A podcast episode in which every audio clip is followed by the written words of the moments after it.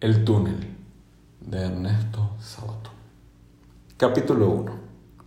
Bastará decir que soy Juan Pablo Castel, el pintor que mató a María Iribarne. Supongo que el proceso está en el recuerdo de todos y que no se necesitan mayores explicaciones sobre mi persona. Aunque ni el diablo sabe qué es lo que ha de recordar la gente, ni por qué, en realidad siempre he pensado que no hay memoria colectiva, lo que quizá sea una forma de defensa de la especie humana. La frase todo tiempo pasado fue mejor no indica que antes sucediesen menos cosas malas, sino que felizmente la gente las echa en el olvido.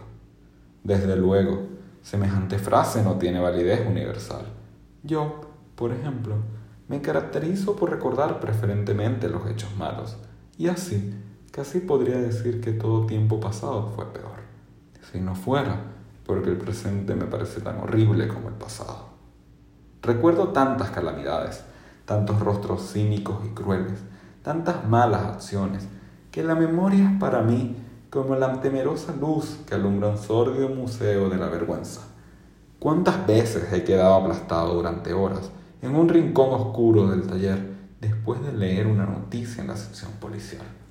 Pero la verdad es que no siempre lo más vergonzoso de la raza humana aparece allí.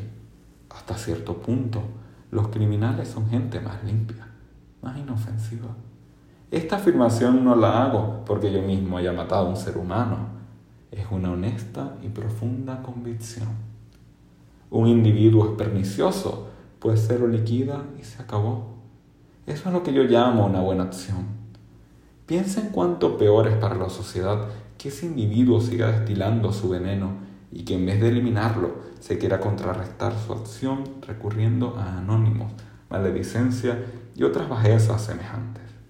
En lo que a mí se refiere, debo confesar que ahora lamento no haber aprovechado mejor el tiempo de mi libertad liquidando a seis o siete tipos que conozco. Que el mundo es horrible es una verdad que no necesita demostración. Bastaría un hecho para probarlo. En todo caso, en un campo de concentración, un ex pianista se quejó de hambre y entonces lo obligaron a comerse una rata, pero viva.